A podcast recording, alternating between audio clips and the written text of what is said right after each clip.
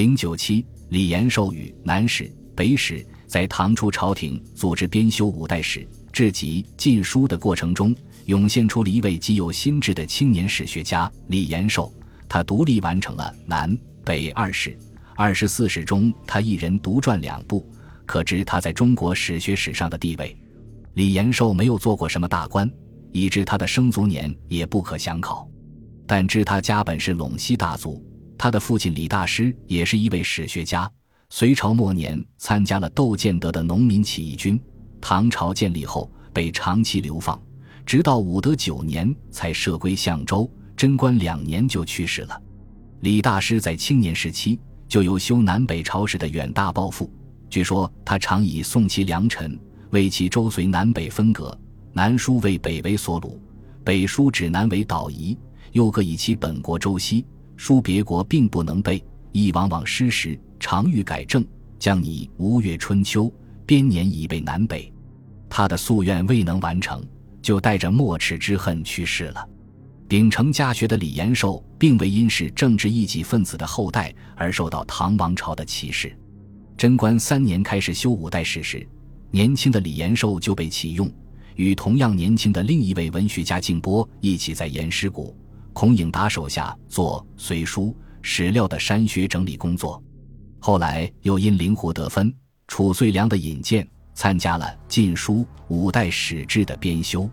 这使他有机会接触到更多的南北史资料，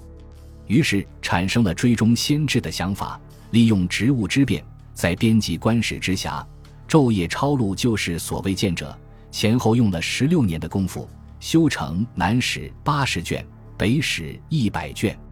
修成后，请著名史学家灵狐得分校订一遍，在显庆年间奏上。据说唐高宗曾亲自为其序，可惜序文已佚，但这也足以使李延寿私修前代史合法化，纳入了官修正史的范畴。李延寿撰写南北史时，是拟司马迁《史记》而作，也就是说，要贯穿一种通史精神。这种通史精神是隋唐政治大一统观念在史学中的反映。南北朝时期，南北分隔在史书中也充斥着贬狭的正统观念与华夷之别观念。进入隋唐时期，政治上的大统一也促进了民族大融合，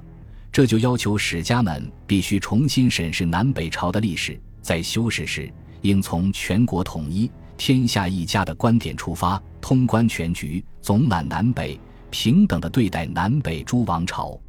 用通史体裁分撰南史、北史，正是现实对史学提出的新要求。在具体写作方法上，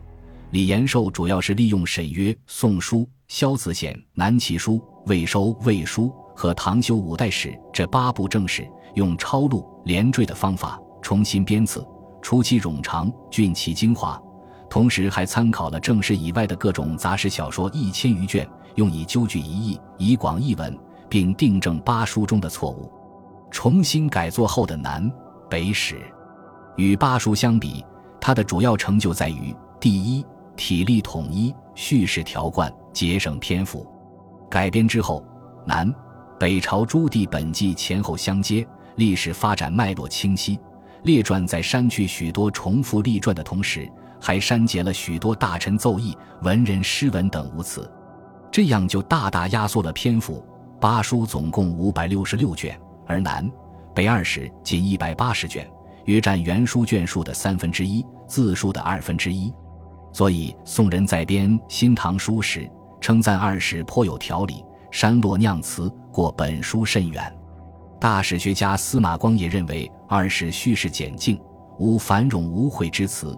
陈寿之后，唯延寿可以亚之。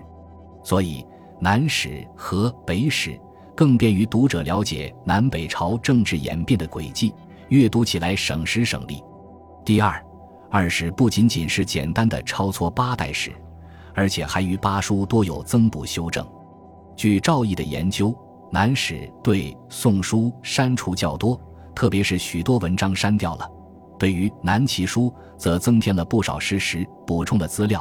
对于《梁书》有删节也有增补；对于《陈书》则无大增删。北史与北魏部分全取材于魏书，但删节较多；对于周书、齐书增删不多；对于隋书则几乎全用旧文。二是订正八书的地方，一是纠正旧史在朝代更替之际的一些曲笔、回护之词；二是辩证了旧史记载中的史实错误。正因为南北史有这样一些优点。所以，自南北始行而八书俱微，宋习者先，故欲久而缺益愈甚。到了宋朝，凡要以南北史来填补魏书、周书、北齐书的残缺。当然，李延寿的南北史也有缺点：